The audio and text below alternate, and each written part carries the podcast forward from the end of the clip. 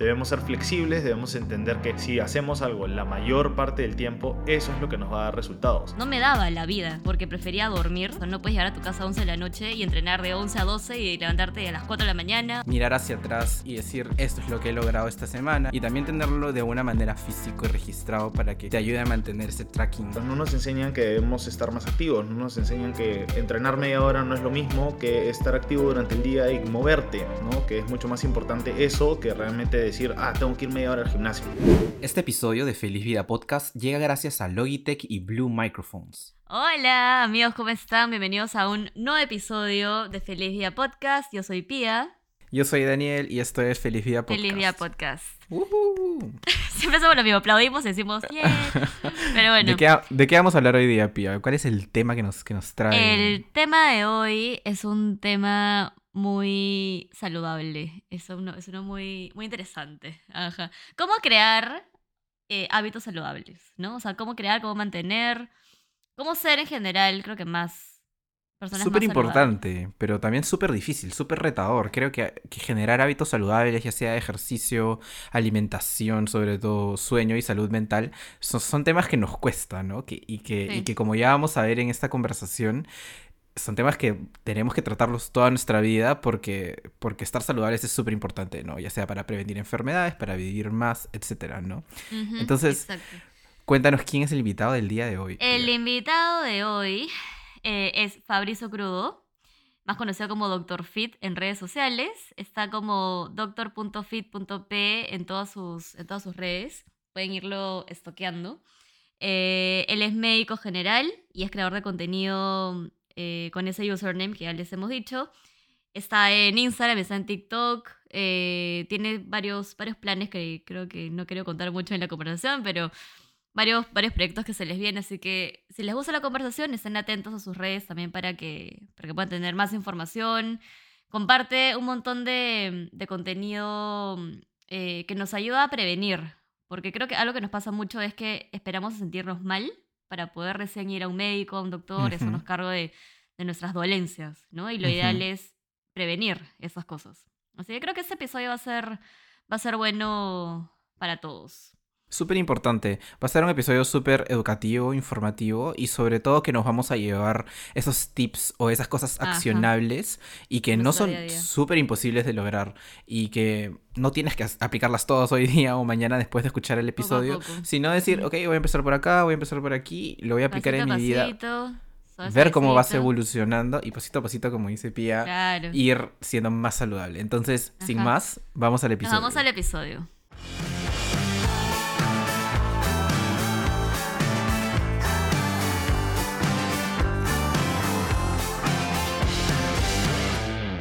Hola Fabricio, ¿cómo estás? Bienvenido al podcast. Gracias por aceptar la invitación. Estamos súper contentos de que estés aquí. Em, cuéntanos, bueno, para que la gente te conozca también un poco, si es que no lo hace, cuéntanos un poco sobre ti, em, cómo empezaste a crear contenido en, Instagram o en las redes sociales. Bueno, primero que nada, muchísimas gracias por haberme invitado.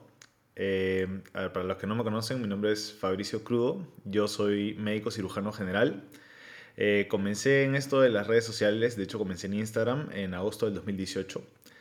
Obviamente, eh, como cualquiera en sus inicios, al inicio simplemente era un pasatiempo, un hobby, una manera de poder eh, llegar a más personas, pero a la vez simplemente para poder tener un poco más de, pacientes, ¿no? en realidad, a lo que me dedicaba. y de ahí, en el 2020, que fue la pandemia, las redes explotaron porque la mayoría de personas comenzaron a consumir mucho más salud, nos comenzamos a preocupar mucho más por nuestra salud, entonces em, ahí fue que el tema de las cuatro aristas que manejo yo, que son alimentación, actividad física, salud mental y sueño, cobraron mucha más importancia en la vida de muchas personas. Y ahí fue cuando las redes sociales, básicamente las mías, explotaron en menos de un año a como 100.000 seguidores, que tenía 10.000 creo. Eh, luego pasó TikTok. Luego pasó TikTok y ya ahí la cosa se volvió una locura, ¿no? Eh, pero sí, básicamente en dos años. Con tus millones, con tus millones de seguidores ahí en. Ahí logré, logré llegar a, a 3 millones al día de hoy. Estamos hablando, pero con una celebrity acá. ¿eh? no se hueven. ¿Cómo te pueden seguir en redes, en, redes sociales, en TikTok y en, Instagram? En todas las plataformas estoy como de.fit.pe. Eh, ¿Cuál es tu propósito como creador de contenido sobre salud? ¿no? Esas cuatro listas que dijiste que es súper importante. Em, ¿Cuál es su propósito ¿no? con eso? ¿Qué, quieres lograr con, con tu contenido? A ver, yo te cuento algo que nos dicen a nosotros los médicos desde que comenzamos la carrera. Y nos lo dicen y nos lo meten en la cabeza, por así decirlo, pero nunca lo hacemos. No sabemos cómo.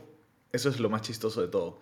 Nosotros podemos saber cómo tratar muchas enfermedades, podemos saber cómo utilizar muchos medicamentos, pero nos dicen la prevención es lo más importante. Sin embargo, no nos enseñan prevención, nos enseñan a curar el problema o a tratar el problema, porque ni siquiera es curarlo en realidad muchas veces, ¿no? Hay algunas enfermedades que sí las vas a poder curar con algún medicamento, alguna infección, algún otro problema, pero en realidad el problema de fondo de muchas enfermedades crónicas no transmisibles al día de hoy, que claro, cuando lo digo de esa manera suena súper técnico, pero de todas maneras saben a qué me refiero con resistencia a la insulina, hipertensión, diabetes, entonces todas esas enfermedades que no son que nos contagiamos con esas enfermedades, sino simplemente son básicamente el 95 a 99% por un mal estilo de vida eh, o por el sobreconsumo de calorías eh, de manera crónica, ¿no? Eh, no nos enseñan.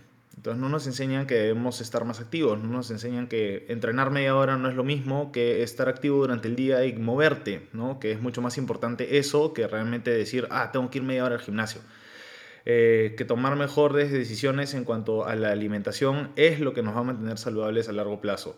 Que cuidar nuestra salud mental es parte importante del proceso para poder hacerlo de una manera estable a largo plazo. Porque muchas veces intentamos cosas raras o cosas tipo para, no sé, desde que nos entre un vestido o para sentirnos mejor o porque teníamos que bajar para entrar en el terno, lo que sea, cuando no es la realidad. Y el sueño, que básicamente es el último eslabón al que le prestamos atención, porque claro, trabajar es más importante que dormir. En realidad no. Trabajar no es más importante que estudiar tampoco, porque no se te queda la información. Entonces hay un montón de cosas que dejamos de lado cuando son cosas a las cuales deberíamos darle prioridad. Ese es el mensaje que yo quiero transmitir en mis redes sociales para poder ayudar a la gran mayor parte de personas posible con la información. Me parece súper importante, ¿no? Porque cada vez que nosotros acudimos a un, a un médico o vamos a la clínica, al hospital, es porque nos sentimos mal, ¿no? Y esa cultura de prevención, de poder hacer todo lo posible para que eso no, o sea, que en el mejor de los casos nunca tengamos que acudir a esas situaciones en las que nos sentimos mal o algo nos está sucediendo con la salud, me parece súper importante. Y por eso el, episodio de hoy se trata sobre los hábitos saludables, ¿no? cómo podemos construir o cómo podemos empezar a construirlos. Y, y Fabricio, en tu, en tu experiencia, ¿cuál dirías que, que son los hábitos saludables más importantes o quizá con los que uno debería empezar a preocuparse o los primordiales, ¿no? Ya, los primordiales son las cuatro listas que he mencionado porque eso abarca básicamente eh, el 99.9% de las cosas que tú vas a poder controlar dentro de tu vida. Hay, hay cosas que no puedes controlar y sobre lo que no puedes controlar mm, tampoco deberías preocuparte porque es irreal preocuparse por algo que no puedes controlar. Eh, sé que suena difícil a veces, pero es lo más sensato porque te da paz mental también entender eso, que hay cosas que están fuera de tu control y lo único que tenemos que hacer es adaptarnos a la situación en la que estamos. El problema no nos define, nos define qué hacemos ante un problema. Esa es la, la solución, si lo queremos ver así. Ahora, ¿por cuál empezar? No hay uno. Porque yo podría empezar por mi alimentación, pero de repente para ti es más importante comenzar por la parte de salud mental. Y eso no está, no está mal. El tema está en que tenemos que entender que ninguno está por encima del otro. Todos están en el mismo nivel.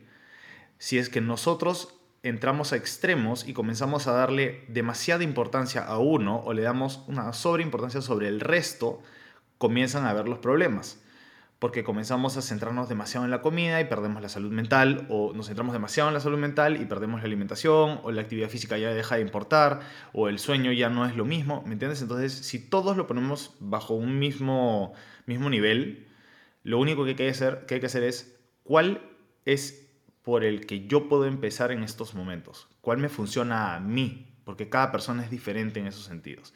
Entonces, comenzar a quererse un poco más, comenzar a hablarse mejor, ¿no? Con mucho más amor propio, comenzar a, alimentarse mejor, ser más flexible, entender que la alimentación eh, no es una regla de, si no lo cumplo el 100% no funciona. Así no es. Eso es mentira. Y si ven eh, mis redes sociales, yo salgo comiendo donuts, me voy a comer en la calle. Enseño lo que como dentro de mi alimentación saludable para que entiendan que se puede llevar una vida saludable igual teniendo o, dándote los gustos, si lo quieres llamar de esa manera en realidad. Yo lo llamo ser humano, ¿no? Porque eso existe. y como existe al día de hoy, tienes la posibilidad de comerlo, ¿no? Algunas personas te dicen incluso, deberías comer como comíamos eh, nuestros ancestros, ¿no? Como comían tus ancestros. Y ya, pero los ancestros no tenían milky, pues. Yo me voy a querer comer un milky porque quiero comer un milky y se acabó. ¿Me entiendes? Entonces, muchas veces entramos en ese tipo de ejemplos absurdos ¿no? Eh, y, muchas veces también las personas creen que el hecho de tener algún tipo de actividad física tienes que entrenar cinco horas al día si es que quieres este, estar saludable, cuando sabemos que no es así. Eh, es simplemente prestarle un poco más de atención a la comida, moverte un poco más y obviamente para formar hábitos saludables eh, debes hacer cambios pequeños, pequeños pero factibles y recompensarte cuando los vas logrando. O sea, entender que son pequeñas metas, pequeños objetivos para un largo objetivo. Si tú pones un largo objetivo y no pones pequeñas metas, en el camino te vas a abrumar y te vas a rendir, porque es lo que hace la mente, ¿no? Esa es la parte complicada de la cabeza. Y justo lo que comentabas, yo también trato de hablarlo también en mis redes, es uno el tema de ver tu vida también con este balance, ¿no? El balance, mantener el balance de tu vida en todo sentido. De no verlo blanco-negro, ¿no? De que si entrenas, tienes que entrenar siete días a la semana y como tú dices, una hora, porque hay un montón de gente que también me ha escrito diciéndome, no, es que no, no ejercicio porque no tengo una hora de mi día para, para entrenar, ¿no? Y yo, no tienes que tener una hora de tu día, puedes empezar, como tú dices, poco a poco. Si tienes 20 minutos, 20 minutos es mejor que no hacer nada. Sale a caminar, o sea, creo que hay actividades eh, físicas que a cada uno también le funciona mejor, ¿no? No hay algo general, universal, que le funcione a todos. Em, y empezar así, ¿no? Poco a poco. Creo que también tienes que conocerte también para saber qué te funciona, qué te gusta, eh, qué cosas puedes mantener, ¿no? Según tu, tu ritmo de vida. Em, y, me gustó eso que mencionabas de no darle más importancia a ninguno de estos cuatro eslabones que has, que has mencionado, ¿no? Creo que es, es la clave de, mm, o mm, el principal mensaje es de verlo integralmente, ¿no? O sea, los cuatro mm. forman parte de tu, de tu vida del, en, la misma, en el mismo nivel de importancia y tienes que verlo así, ¿no? Como más holísticamente. Entonces me parece buenazo. Em, te quería preguntar, que es algo que yo también, bueno, es una duda un poco personal también que, que yo tengo, pero tú como, como médico, ¿no? O sea, ¿existe una definición general de lo saludable? O sea, ¿podrías definir que es algo saludable para, todas las personas? ¿Lo saludable es lo mismo para todos? Eh, o sea, hay, hay parámetros. Si vamos a hablar de salud, estamos hablando de biopsicosocial, ¿no? Eh, la falta de enfermedad y estar bien biopsicosocialmente. Entonces, el problema está en que hay parámetros y al día de hoy, lamentablemente, por cómo se están desenvolviendo las cosas a nivel social, queremos mover esos parámetros para intentar darnos aún más flexibilidad. El problema es que la data es objetiva, la data no ve sentimientos, la data te dice, a partir de este porcentaje de grasa, vas a tener más riesgo a sufrir enfermedades. Entonces, tenemos parámetros saludables tanto para hombres como para mujeres y cuando hablamos de, por ejemplo, el IMC, yo sé que el IMC no es una herramienta perfecta, pero es una herramienta que sirve. Y sirve porque son parámetros. Una persona que tiene un IMC más de 25 lo catalogamos en el grupo de sobrepeso. Más de 30, obesidad, más de 35, obesidad tipo 2. Ahora, eso no significa que una persona con sobrepeso ya tiene problemas. Significa que tiene un mayor riesgo de tener enfermedades crónicas no transmisibles. Eso es lo que significa. Entonces, cuando a mí me dicen, no, pero está mal porque eh, el IMC no me ve a mí como persona, no me ve a mí en mi porcentaje de grasa. Yo te digo, ya, ok, perfecto. Yo peso 84 kilos, mido 1,80, mi IMC es de 26. Yo sería una persona con sobrepeso, pero yo sé que yo no tengo sobrepeso Lo mío es por un tema de masa muscular. Cuando comienzas a entrenar, comienzas a ganar masa muscular, tu IMC se ve alterado porque no ve el porcentaje de grasa. Pero si hablamos del común denominador, sabemos que cuando estás en ese grupo etario es porque probablemente tienes bastante grasa corporal acumulada y eso va a conllevar a distintas enfermedades. Entonces los parámetros hacen eso, rigen más o menos la normalidad, o, o, por así decirlo, el cuerpo o el porcentaje de grasa en el cual no vas a tener este tipo de problemas o enfermedades. Entonces, de que hay parámetros saludables, sí, por supuesto que hay parámetros saludables. El problema está en que el día de hoy eh, los queremos mover cuando no es realista. El hecho que una persona que sufra, por ejemplo, o que tenga obesidad, eh, no tenga enfermedades eh, o sus, o sus este, parámetros a nivel bioquímico estén bien, no significa que no tenga un mayor riesgo de tener enfermedades que una persona que está dentro de los rangos normales o establecidos como normales. ¿Me dejo entender? Entonces, eh, esto que se habla mucho ahora de salud en todas las tallas, no, no es realista en realidad. Porque sí podemos tener un 5% de personas que tienen obesidad, que no tienen ningún valor bioquímico alterado, pero tienen un mucho mayor riesgo de tener enfermedades y simplemente es una bomba de tiempo, lo cual es algo que no queremos entender. Y es difícil, y yo entiendo que es difícil porque nadie te dice o nadie, si hay algo que tú haces que nadie te puede decir qué hacer, es qué comes. Es súper complicado. Porque tú quieres comer tanto por que te causa placer la comida, que es totalmente normal, solo que ahora tenemos comidas que nos dan demasiado, demasiada liberación de dopamina y ocasionan demasiado placer al momento de comer, que son cosas que antes no existían. Entonces es súper complicado tener que decirle a una persona que los hábitos que tiene son malos y que tiene que cambiar toda la estructura que tiene en el día a día porque alguien se lo dice. ¿no? Es difícil. Sí, y entonces, ¿cómo podemos empezar a preocuparnos por cambiar nuestros hábitos si algunos de los que tenemos están tan interiorizados, ¿no? Como el hecho de también dormir súper tarde o levantarse muy tarde, por ejemplo, o tener malos hábitos de sueño. Ahora, aprovechando que hablaste de la alimentación, siento que es algo que a mí personalmente me cuesta un montón. El sueño sí lo he podido ir arreglando un poco o teniendo mejores hábitos de higiene de sueño, pero también quería aprovechar que, que tú divides su contenido como en cuatro eslabones para ver, pasar por cada uno y tal vez ir, no sé, eh, imaginando cómo podemos empezar a generar buenos hábitos en cada uno de ellos, ¿no? Y quizás sí, lo súper básico para que las personas que nos están escuchando se lleven al menos algo accionable eh, hoy día para, para poder mejorar en, en, estos ámbitos. Comenzamos con alimentación, que es lo más, creo, creo que es lo más sencillo dentro de todo, ¿ya? Alimentación es simple. Hay que tomar mejores decisiones en cuanto a lo que comemos en el día a día. La manera más fácil es comer alimentos que tengan un alto valor nutricional. Eso quiere decir, por ejemplo, agregar una mayor cantidad de frutas y verduras a nuestra alimentación. Eso es simple. Tomar más agua, ¿no?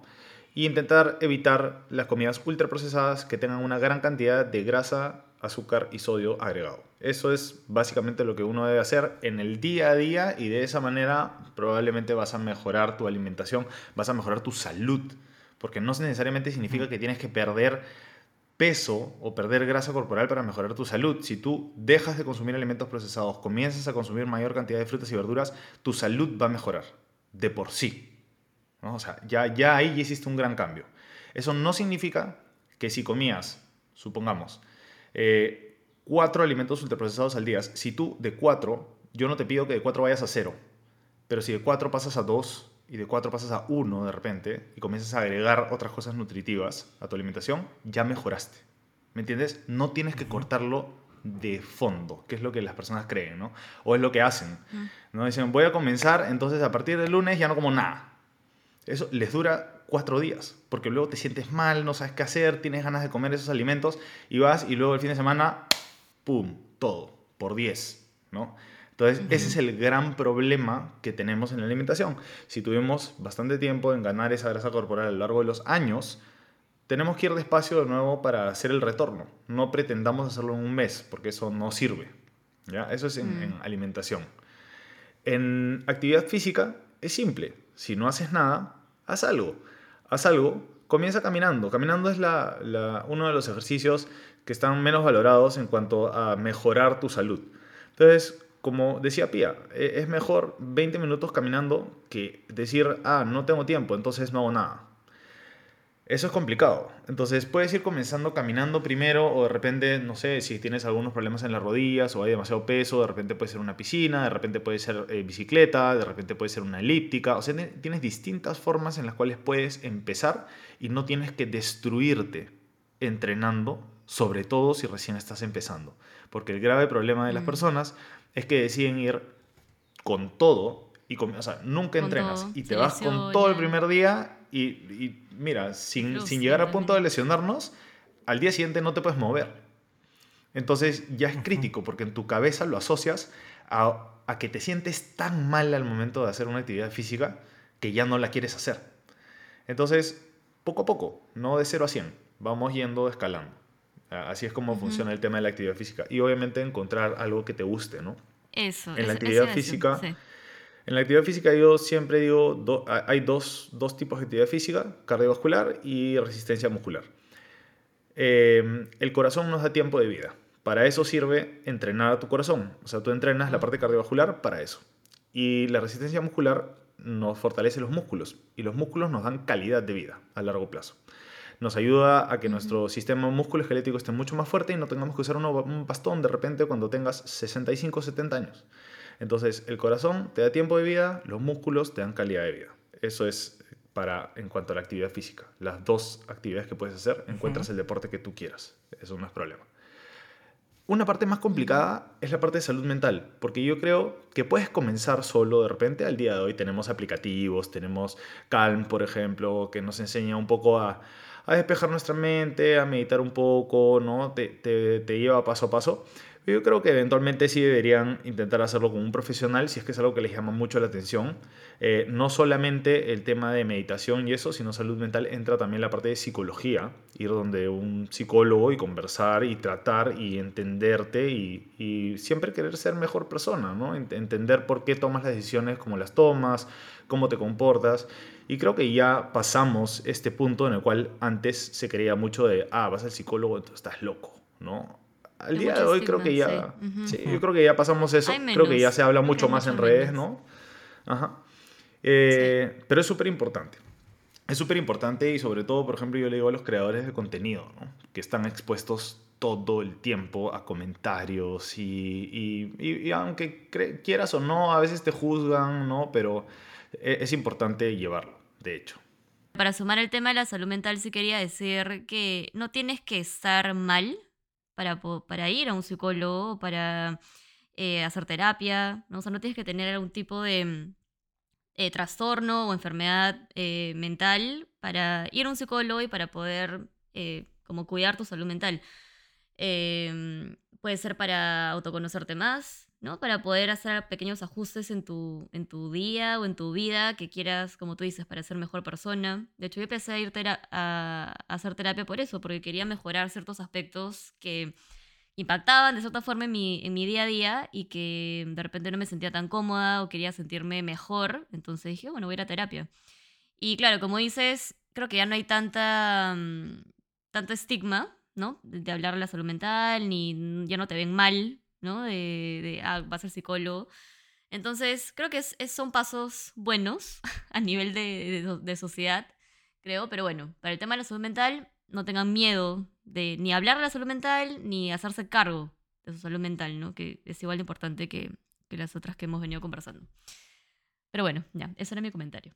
Sí, solo antes, antes que lleguemos al, al, tema del sueño, quería aprovechar que, que Pia eh, tiene un montón de alumnos y ella entrena, eh, bueno, enseña a sus alumnos y tiene todo un programa de, de ejercicio y, y, entrenamiento. ¿Cómo, cómo, ¿Qué tú tip darías o cuáles las recomendaciones que normalmente les das a las personas que recién están empezando a, a entrenar o a como preocuparse un poco de, de entrenar y a moverse? Sí. Uno, que es justo lo está relacionado con lo que dice Fabricio, es que vayan a su ritmo primero. Porque hay gente que empieza desde cero, me escribe, me dice, Pía, soy nivel principiante, así nivel pollito, no me muevo hace un año, dos años, no sé. Nunca he hecho ejercicio en mi vida em, y, quiero empezar a entrenar. Ya, eso de por sí, que den el paso para, para decidir empezar a moverse, ya es un, un, algo para felicitar, ¿no? O sea, bien, te estás haciendo cargo de lo que, de que es algo bueno para tu salud, sea cual sea el ejercicio que estés haciendo, moverte te da más años de vida, así que bien. Y que vayan a su ritmo, ¿no? Les hago modificaciones yo, depende de la edad que tengan también, si tienen algún tipo de condición, enfermedad, eh, y si tienen que descansar, que descansen, o sea, que, que no está mal tomarse de repente, si están en pleno entrenamiento y quieren descansar, que descansen, que se tomen su tiempo, que carguen menos peso, si eso les está perjudicando un poco la técnica. Em, y que lo más importante de todo es que hagan es un hábito, que no sea como, ah, ya, me meto un día, dos días a la semana y ahí queda, sino que traten de que le funcione y encuentren un ritmo y hacer que que pase, ¿no? O sea, tienen que organizarse, tienen que planificarse, tienen que encontrar un espacio en su día, dormirse más temprano, eso es lo que les digo siempre, cuiden sus horas de sueño, que es igual de importante que entrenar.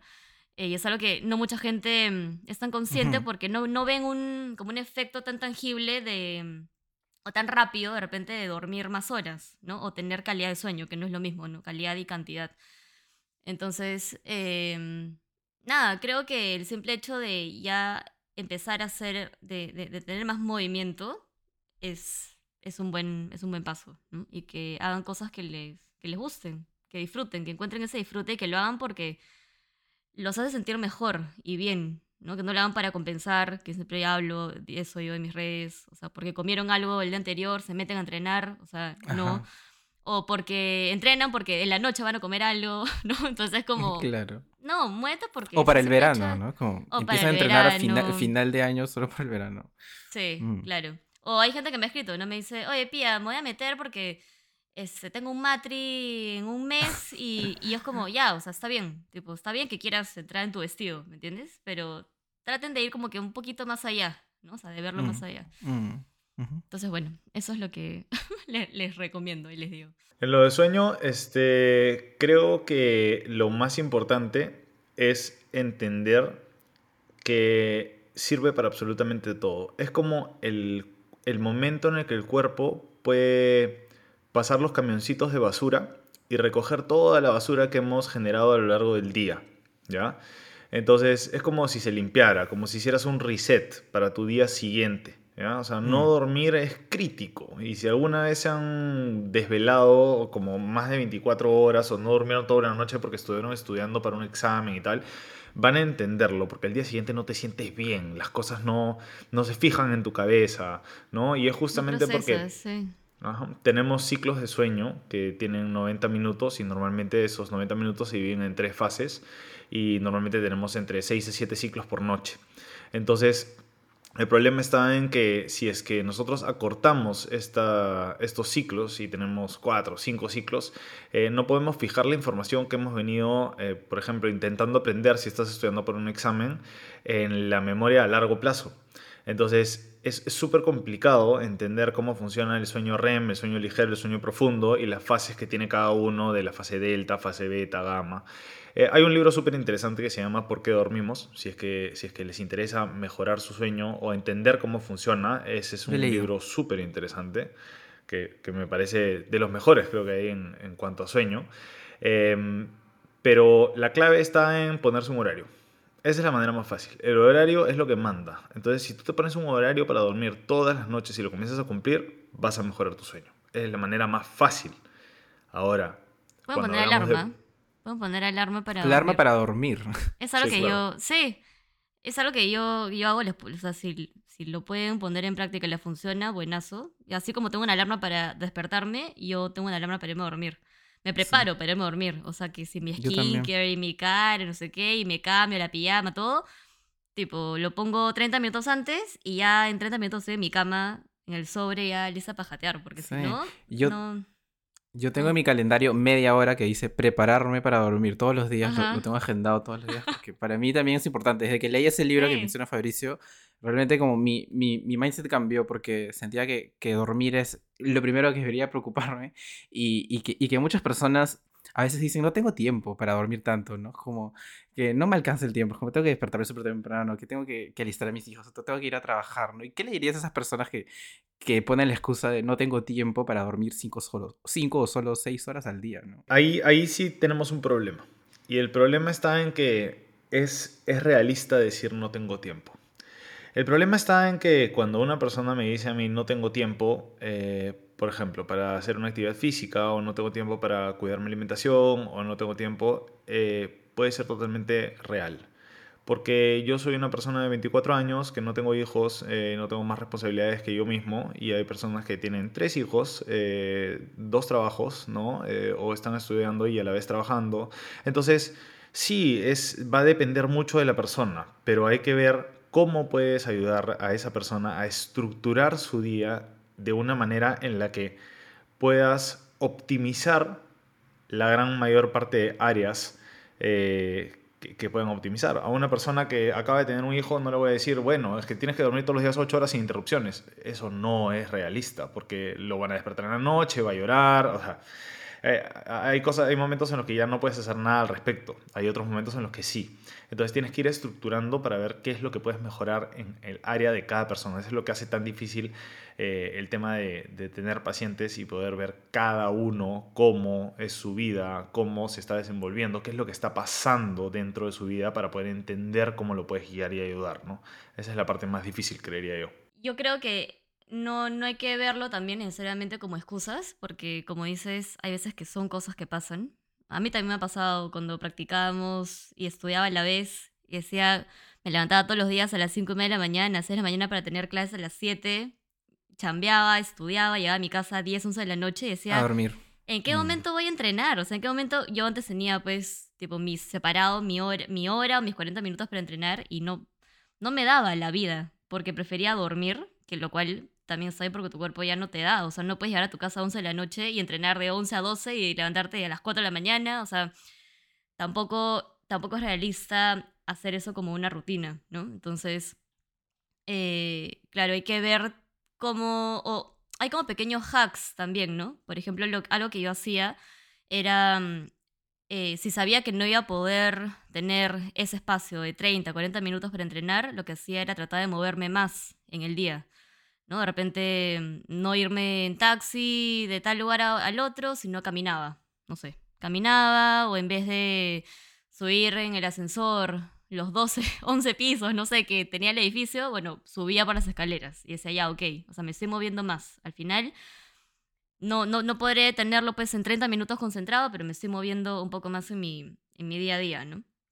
Entonces, hacer esos pequeños cambios también en tu día a día hacen que que tengas mayor salud a la larga, ¿no? Poder moverte, em, si es que todos los días pues te comías en el camino tu barra de chocolate, bueno, ya no y reemplazarlo por algo más nutritivo a base, no sé, de cereales, este, o no sé, lo que, lo que consideren más saludable que lo que comían antes, también, ¿no? Y son cosas que puedes hacerlo, no sé, en tu, en tu día a día igual. El tema está en que nuestro cerebro, o sea, tú lo acabas de decir, pero tú te obligabas a hacer eso.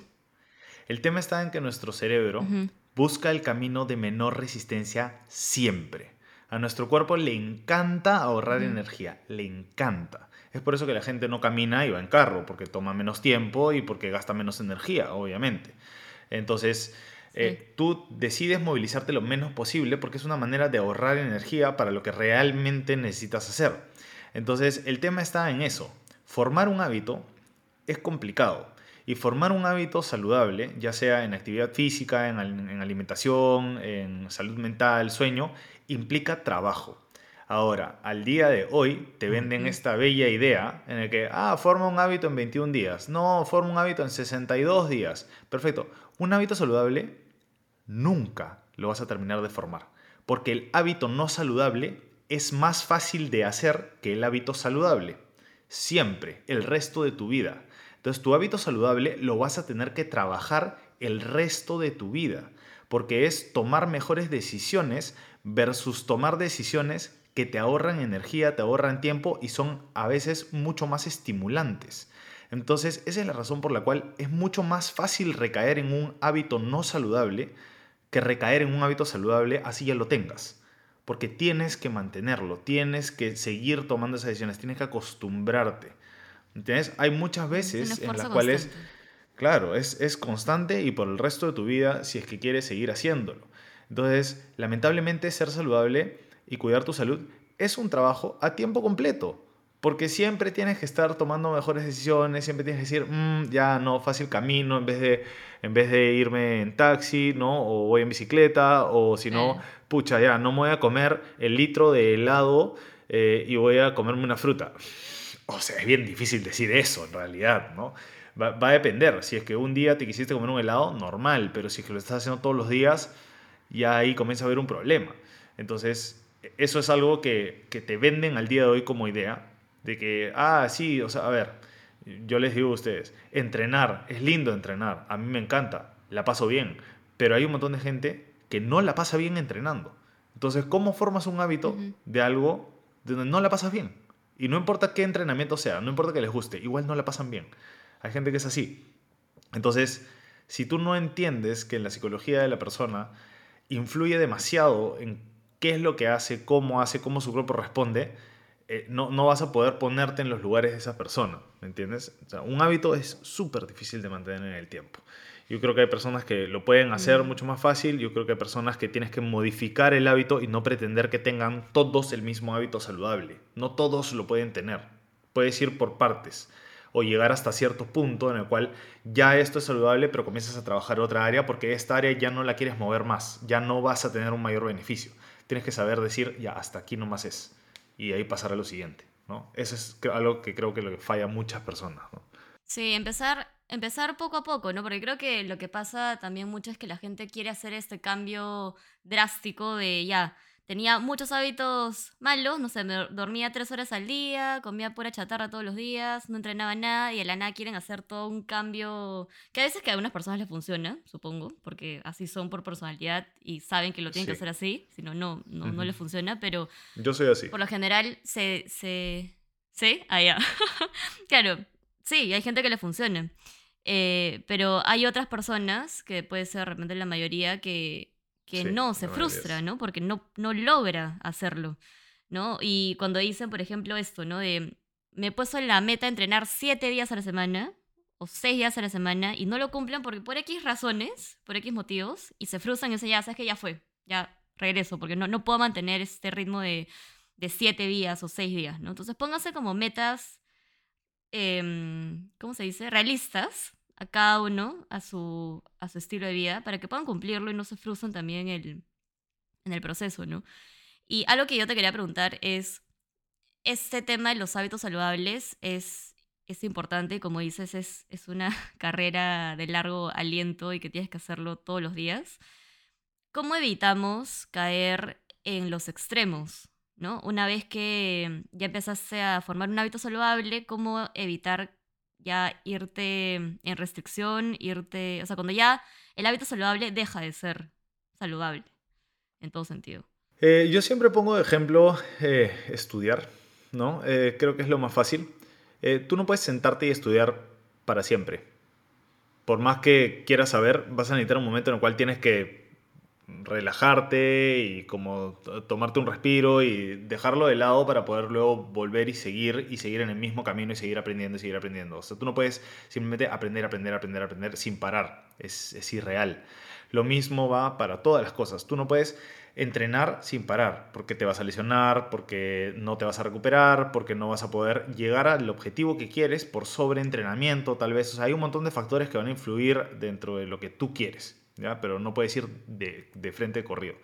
lo mismo con la alimentación. O sea, si tú comienzas a comer saludable, sí, podrías comer saludable la, la, el 100% del tiempo, ¿no? Pero ahora, creo que dentro de una alimentación saludable eh, vas a sentirte miserable si no puedes eh, incorporar cosas que a ti te gustan, que sabes que simplemente son gustos personales, ya sea helado, pizza, eh, gaseosa, donuts, no sé, a mí me encantan las donuts, por ejemplo, es, algo que, que como eh, porque me gustan, ¿no? Entonces, si yo dijera, nunca en mi vida voy a volver a comer donuts porque no son como saludables, entre comillas, eh, entonces yo diría que, ya, ¿qué hago? Entonces, ¿cómo, ¿en qué momento disfruto ese tipo de cosas si, si supuestamente no lo puedo comer? Entonces ahí es donde cae el error, ¿no? Debemos ser flexibles, debemos entender que si hacemos algo la mayor parte del tiempo, eso es lo que nos va a dar resultados. No puedo estar comiéndome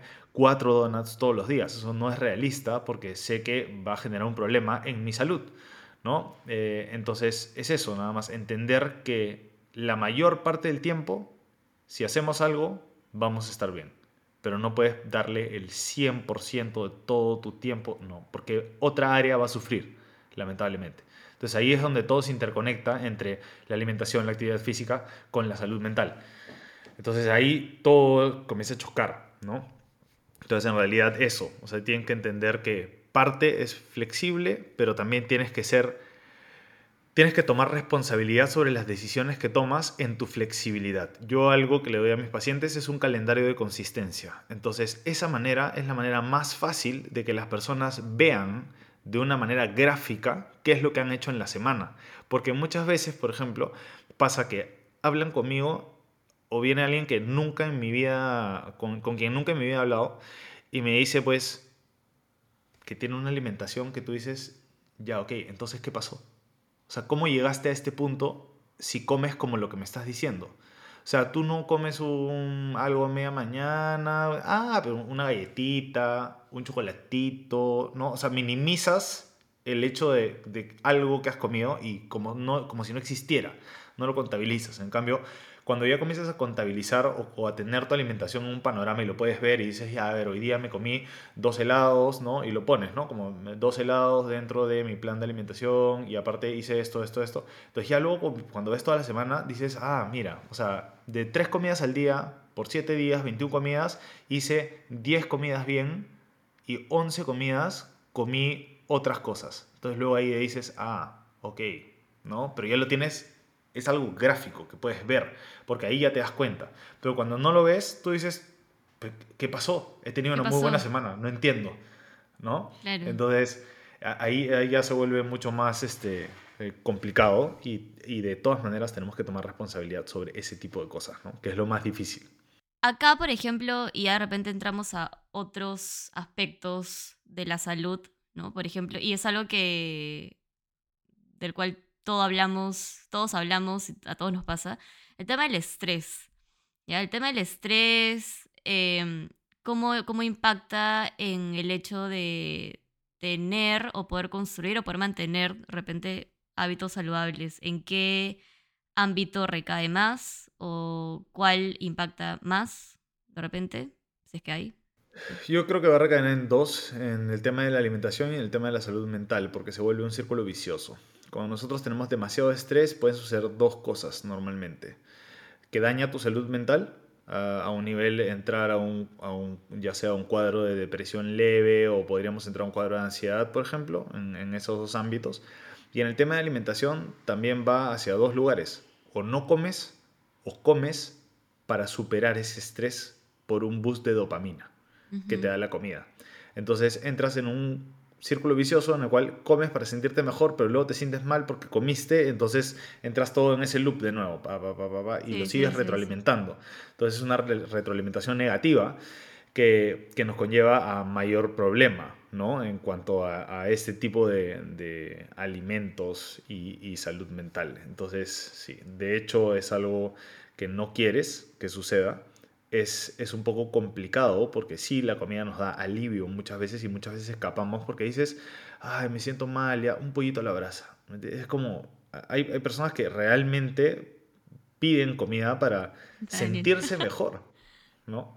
Entonces es súper complicado. Pero nada, es, es, ir modificando ciertas conductas y haciendo entender y parándote, parando y pensando, tipo, ¿por qué voy a comer? O sea, voy a comer porque realmente tengo hambre, o sea, ¿qué es lo que está pasando? ¿no? Claro. Entonces, de vez en cuando es válido, ¿no? Pero claro, comer más consciente, eso, comer conscientemente y haciendo casos a tus niveles de hambre, saciedad, de qué es lo que realmente te hace bien, qué te va a hacer bien, siendo consciente de los nutrientes y todo, creo que eso también es, es clave.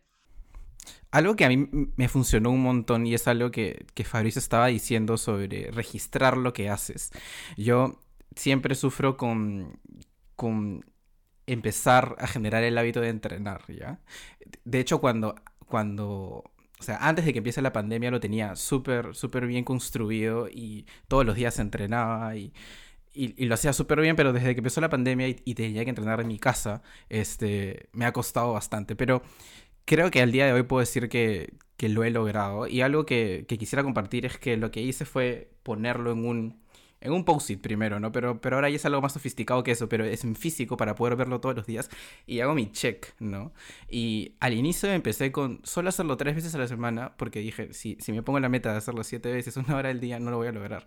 Entonces empecé con tres veces a la semana, 20 minutos y el día de hoy ya lo hago seguido y ha habido semanas como esta que ha sido súper difícil para mí y solo logré hacerlo cinco veces, pero aún así siento que, que estoy súper orgulloso por haberlo logrado porque sé que hay, hay, semanas o hay días en los que no te da. Eh, y nada, seguir con la siguiente. O sea, mi, mi, meta para esta semana es volver a hacer los siete días, ¿no? Entonces creo que sí es súper importante como mirar hacia atrás este, y, decir esto es lo que he logrado esta semana, ya sea en alimentación o ya sea en ejercicio, y también tenerlo de una manera físico y registrado para que te ayude a mantener ese tracking que, que es súper importante, ¿no? Sí, traquear las cosas no está mal. Traquear las cosas es súper importante en realidad. O sea, eh, hemos llegado al punto que muchas veces escucho que dicen, no, es que traquear calorías te va a dar un trastorno de conducta alimenticia. Eh, no, traquear calorías no te va a dar un trastorno de conducta alimenticia. A algunas personas les genera un trastorno de conducta alimenticia, mm. claro, porque es como cualquier otro método al igual que traquear macros, al igual que traquear porciones, es lo mismo. Solamente que algunas personas llegan a un punto obsesivo en el cual traquear calorías les hace daño, entonces a esa persona se le recomienda que no es ideal que esa persona traquee calorías, mejor es utilizar otro método que le funcione. Pero traquear las cosas es súper importante porque simplemente te da un baseline, una línea base de a dónde estás, a dónde estás yendo y cómo te está yendo hacia eso, nada más. Sí, tal cual. Justo eso, eso que, que decías lo de, lo de contar calorías, a mí me pasó. Eso de que ya se volvió algo como demasiado obsesivo. Entonces, pero para, para gente que sí, o sea, desea bajar de peso, lo cual, o sea, no, es, no está mal, eh, sí es necesario tener tus, tus calorías para saber que tienes que estar en déficit para poder bajar porcentaje de grasa, ¿no? O sea, es, es algo que, que sí. Pero claro, teniendo muy en cuenta, también conociéndote, eh, que no te genere, como decía, ¿no? Que esos hábitos saludables dejen de ser saludables. Entonces tienes que ser muy consciente también de qué impacto te está generando tener estos, estos hábitos, ¿no? Ya si sientes que es demasiado, como ya muy restrictivo. Ah, eso me lleva a otra pregunta que te voy a hacer ahorita, pero para cerrar la idea, em, tener este, esta conciencia también de qué es lo que te funciona, que esos hábitos saludables realmente sigan siendo saludables eh, en tu día a día, ¿no? Lo que te quería preguntar es, ¿cuáles son estos red flags, ¿no? Em, que tú dices, bueno, a mí se me ocurrió en el tema de la alimentación, ¿no? Que en el que tú dices, esto no está bien. o sea, por ejemplo, alguien que te mande una dieta donde te quite todos los carbohidratos, em, no sé, te dé como alimentos prohibidos en los que no puedes comer nunca en tu vida porque, no sé, te vas a morir. o sea, ¿cuáles son esos red flags, ¿no? Que, que, las personas, que les sirvan, ¿no? Porque al final cuando escuchan ese podcast van a decir, ah, mira, a mí me pasó esto, entonces no estaba tan bien que digamos. Mira, lo, lo primero que yo veo es cuando, cuando veo, eh, por ejemplo, eh, he tenido algunos pacientes que han venido con planes de alimentación que, que claro, tú, tú como profesional puedes verlo y decir automáticamente, ah, esto es una plantilla. O sea, acá no han sacado nada de, tasa de metabolismo basal, factor de actividad, un gasto energético total, qué es lo que requiere el paciente, eh, eh, cuáles son sus actividades realmente, a dónde quiere ir, qué es lo que está apuntando, ¿no? cuál va a ser la pérdida de grasa estimada que queremos a lo largo de las semanas, a lo largo del mes, sino simplemente es este como tostada, jamón de pavita, un huevo y es como, yo como eso me voy a morir. O sea, tipo, son mil calorías. Claro, voy a bajar de peso definitivamente porque son mil calorías o 800 calorías de repente incluso, ¿no? Pero tienen cosas bien también...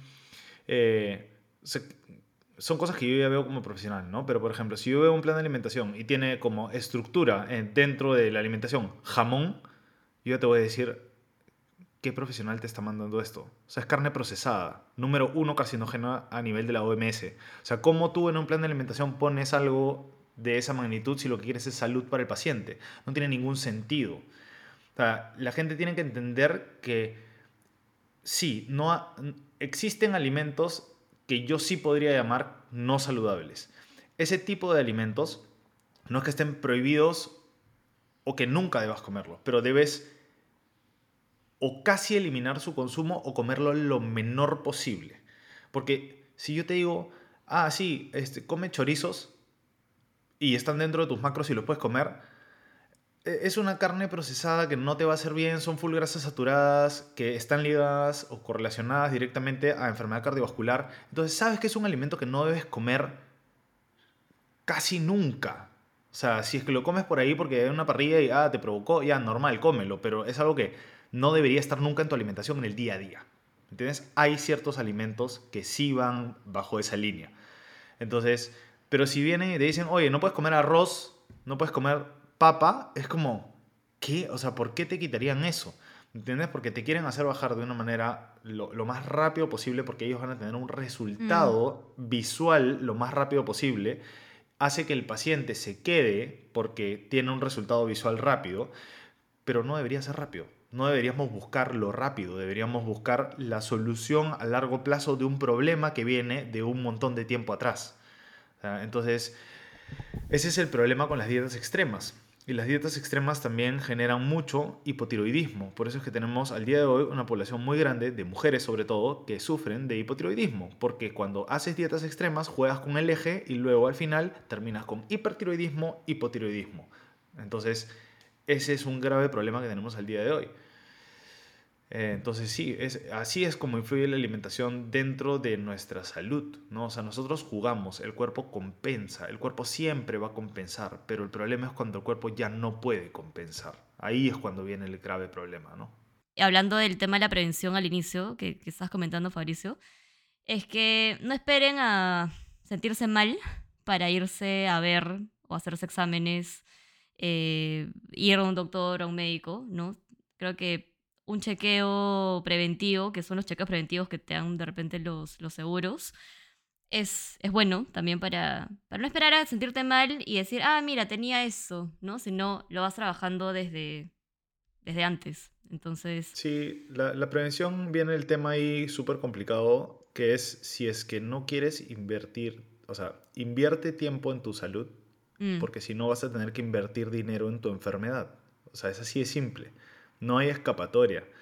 Y el día de hoy, lamentablemente, vemos cada vez personas más jóvenes con enfermedades que van a llevar el resto de su vida. El punto es vivir el menor tiempo, o sea, el mayor tiempo posible, pero saludable, sano, y el menor tiempo posible enfermo, que es normal. Todos vamos a eventualmente tener una enfermedad y vamos a, a morir, vamos a partir. Así es, el, ese ciclo de la vida normal.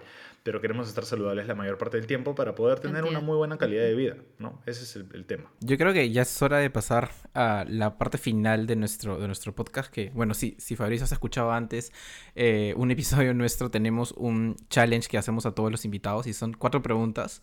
Las primeras tres eh, se las hacemos a todos, es la misma, o sea, son las mismas preguntas. Y la pregunta cuatro es una pregunta random para que tú elijas y esas sí las escribimos para cada una de, para cada uno de, nuestros invitados. Em, a ver, la primera pregunta, Fabricio, es un hábito que te ha cambiado la vida. Puedes justificar o no, si quieres. Pero. Yo creo que mis hábitos alimenticios. De hecho, de hecho, yo estaba en un punto de mi vida en el que tenía que tomar una decisión y, y, tomé la decisión de mejorar mi salud y comencé por la comida, porque dije, ¿qué es lo primero que puedo cambiar? O sea, ¿qué está mm. bajo mi control? Y dije, ah, ya, lo que me meto a la boca.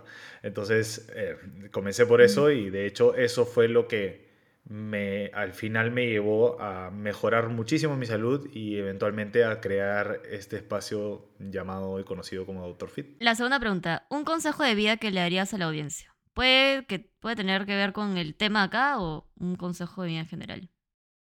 La motivación está sobrevalorada. El trabajo constante es lo que nos va a llevar a lograr los objetivos que quieran lograr. Nosotros eh, hacemos las cosas muchas veces porque esperamos estar motivados, pero acción sobre motivación es lo que nos va a llevar a lograr lo que quieras lograr. Tercero, em, un libro, una película, artista, serie o contenido que te haya llevado a ser una mejor persona. Can't Hurt Me de David Goggins fue uno de los libros que más me ha gustado leer. Es la biografía de él y cómo él realmente cambió su vida. Me sentí muy identificado porque es, la, es como él cambia de ser una persona con obesidad para entrar a los Navy SEALs. Y cómo él decide cambiar su alimentación, comenzar a entrenar, la, manera en la que él lo hace. Y lo que más me sorprende es la capacidad o la fortaleza mental que puede tener él como persona en la cual te dice cuando tu cuerpo se quiera rendir, tu, cuando tu cabeza se quiera rendir, tu cuerpo recién está en el 40%. tu cuerpo siempre da más. Y es como él mm. entra en ese estado de mente en el cual puede sobrepasar cualquier tipo de obstáculo porque dice, no, entonces tú no me vas a ganar, ¿no? O sea, a mi cabeza, a, su cabeza. Y la última pregunta, Fabricio, es la pregunta random.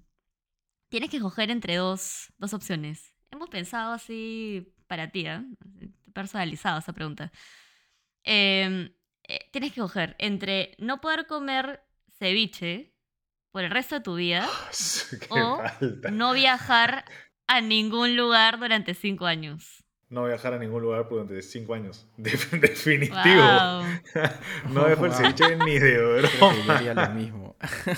Así es fuerte es tu amor por el ceviche. Lo sabemos, lo sabemos. Ajá. Nada, Fabricio, lo máximo, gracias por, por prestarte a, esta conversación. Creo que, creo que la gente va a aprender un montón y va a poder aplicar estos, estas pequeñas acciones en su día a día para poder ser más saludables al final, poder vivir más saludablemente el mayor tiempo, como hemos venido hablando. Así que, nada, nada. Ah, como, ah, no, ya dijimos, ¿no? Al inicio, ¿cómo te pueden seguir? Ah, si tienes algún proyecto, puedes tener ese espacio para policherrearte. Uf, tengo, tengo varios, tengo varios. Vienen, vienen, vienen nuevos proyectos en este año 2023. Dale, dale, dale. Eh, ya, ya estará, estaré informándole, porque todavía no, he, todavía no he cerrado las cosas, pero no es este, oficial. este 2023 mm. ya van a salir todas las, sí, todas las cosas nuevas que, que voy a hacer, de hecho. Y eso ha sido el episodio de esta semana, amigos. Gracias a todos por escuchar, por sintonizar, por vernos las caras si es que están en YouTube. y pues. Ajá. Mírenos, si, si, es que no han visto nuestro canal de YouTube, nos pueden buscar como, como Feliz Día Podcast y, y ver nuestro video podcast por ahí. Pero si están en otras redes de podcasting, también gracias por escucharnos. Y si es que hasta ahora no han calificado el podcast y si les gusta, por favor háganlo porque nos ayuda a que llegue a más personas. Y nada, recuerden que pueden seguirnos a nosotros como arroba Feliz Pod en todas las redes sociales. A Pia como arroba Pia Fitness con, M. y a mí como arroba soy Daniel Chun. Y nos vemos en el próximo capítulo.